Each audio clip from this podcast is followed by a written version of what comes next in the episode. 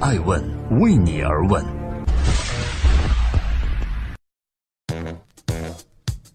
Hello，大家好，二零一八年的四月二十二日，我是爱成，这里是爱问人物创新创富。今天呢，我刚刚出差来到了中国的福建福州，即将主持的是首届数字中国建设峰会，我将要对话蚂蚁金服的新 CEO 景贤栋，还有旷视科技的 CEO 应奇等等，更多的精彩，欢迎您继续关注爱问人物。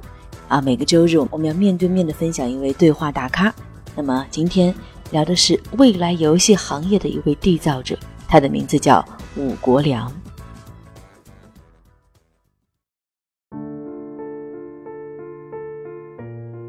在网上曾经流传一篇文章，写的是腾讯十五年干掉的对手中，讲述了十五年期间腾讯是如何打败一个个竞争对手的，其中涉及了各个行业，而在游戏行业中就有曾经的休闲游戏霸主联众游戏。二零零三年，联众是世界上最大的休闲游戏平台，你还记得俄罗斯方块吗？在联众最辉煌的时候，拥有两亿的注册用户，月活跃度呢超过了一千五百万。最高同时在线人数超过了六十万，同时在中美日韩国也架设有服务器，可谓红极一时。联众也一度与中国的游戏在线边锋网游并称为是中国国内休闲游戏市场上的三大巨头。然而，好吃的蛋糕总是有人会来抢的嘛。面对腾讯、网易、盛大等自主研发游戏大佬的进场，老派的联众盲目自大，让其忽略了创新迭代的重要性。不过，仅仅两年时间，联众就失去了对于休闲棋牌游戏的控制力。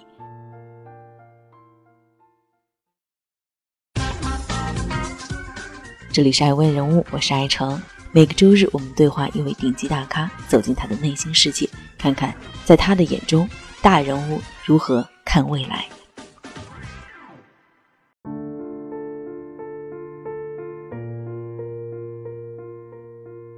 过去的几年。严重过得非常惨淡，后来卖身给韩国最大的网络游戏集团 NHN，转型开发大型网游，直到2010年回购股份剥离旗下的大型网游项目，搭建线下电竞平台，联众才渐渐重回了大众的视野。这一系列的复活计划的主导者就是联众国际的 CEO 武国良。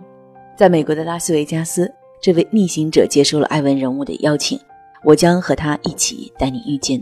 电子竞技的未来。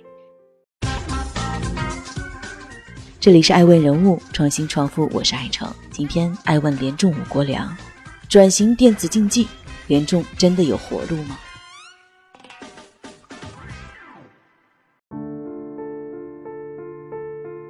十年前，痴迷电子竞技的人还被视作是不学无术，职业的电竞玩家呢，常常为了一个月三千块钱的工资熬夜奋战。但十年后，中国电竞产业规模逼近了八百亿。二零一七年，中国电竞生态报告预测说，接下来的五年将成为中国电竞市场的黄金五年。巨头中，腾讯、网易、阿里、京东、苏宁、新浪，如果你在某个领域同时看到这些互联网巨头的身影的话，那这个风口一定是确凿无疑了。再加上巨人网络、完美游戏等一批老牌游戏厂商，电子竞技俨然成为了千人乱战的决斗场。而相比之下，创立于一九九八年的联众公司更像是一个年近古稀的看客吧。对于这样的质疑，在美国的拉斯维加斯，我拜访了联众国际的 CEO 武国良。面对质疑，武国良对艾文人物说：“啊，我必须要找我自己的空间，所以我们就在过去几年呢，在整个游戏生态圈的其他范围里面找一些属于我们的地方。”我能理解。吴国良希望凭借以往做棋牌竞赛直播转播的经验，把联众再带到国际舞台，并且搭建起一个新的线下生态圈。所谓的国际舞台，就是艾文人物遇到吴国良时所在的2018年 CES 国际消费电子展。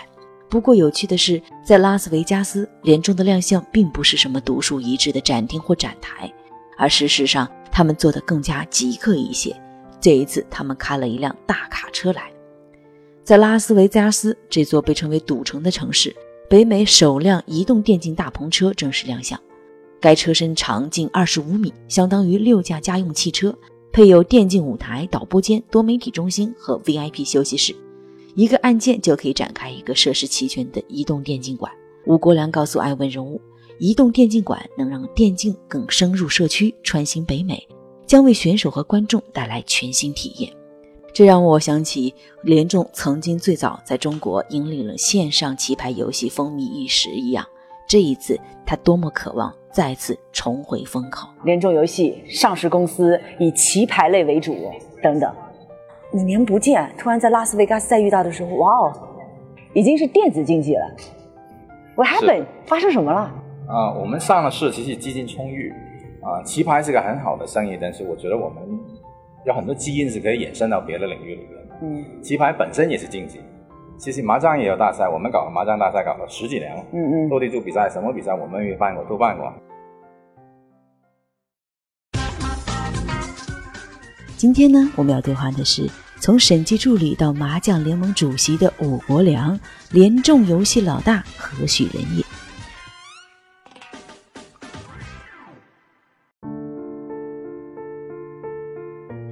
麻将大赛到电子竞技，在别人看来啊。属于跨界行为，但今天对于爱问人物的嘉宾武国良同志来讲，信手拈来，这离不开他独到的人生经历。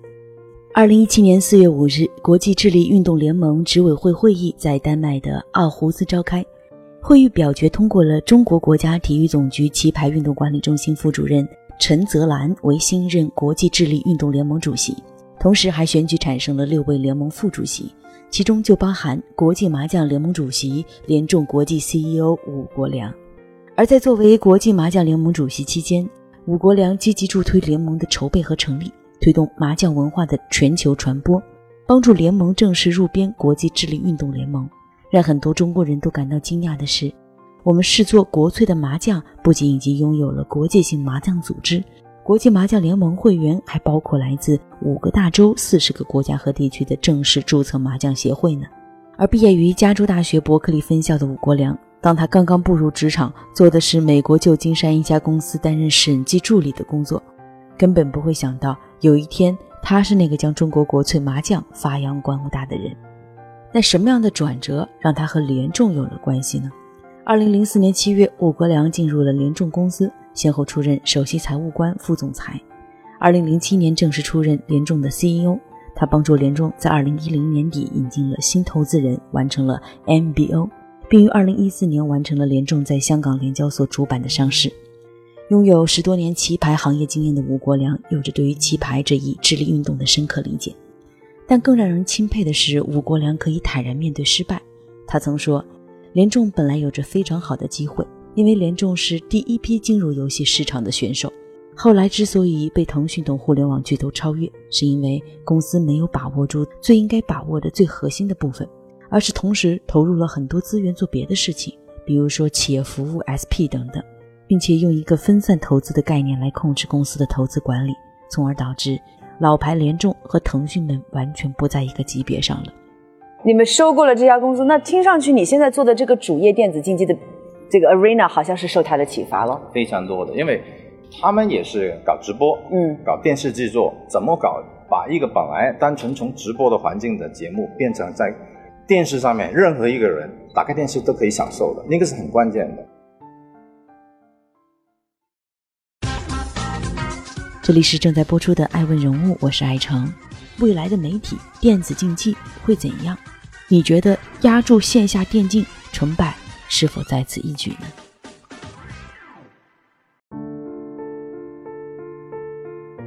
我一直相信一句话，叫“时势造英雄”。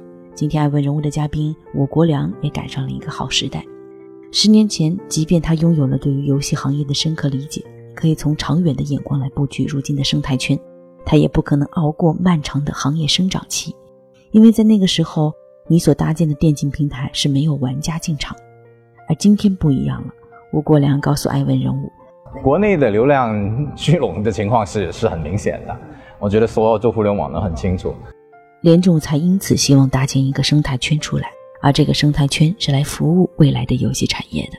他认为这是一个无比务实的生意，因为现在很多国内的游戏公司生产出的游戏总是要出海的，而出海呢就要搞电子竞技，线下落地的市场就很大了。”这样一来，吴国良搭建起的服务平台将被异常需要。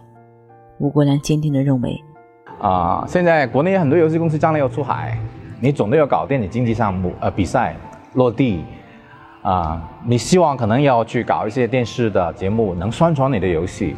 所有这些渠道现在我都赞助了，我建立了一个全球性的电竞场馆的网络，啊，有非常明显的先发优势。未来的电竞世界，它的生态圈将是无法被掠过的刚需。某种程度上讲，它更像是落到实地的网络游戏平台 Steam。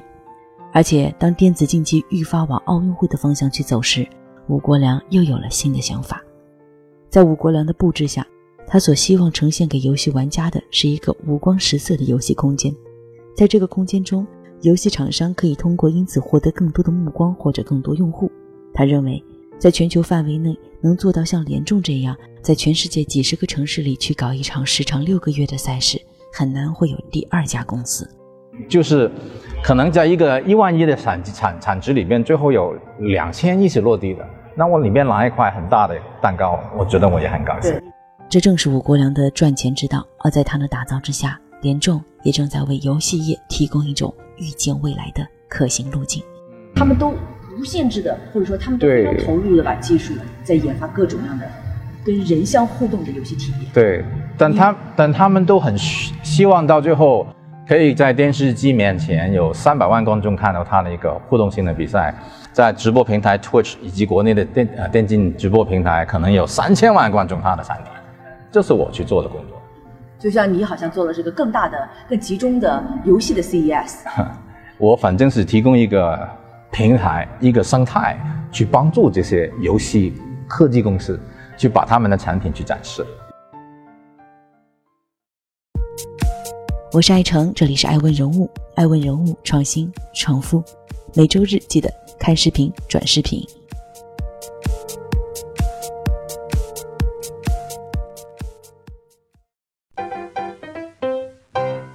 爱问是我们看商业世界最真实的眼睛，记录时代人物，传播创新精神，探索创富法则。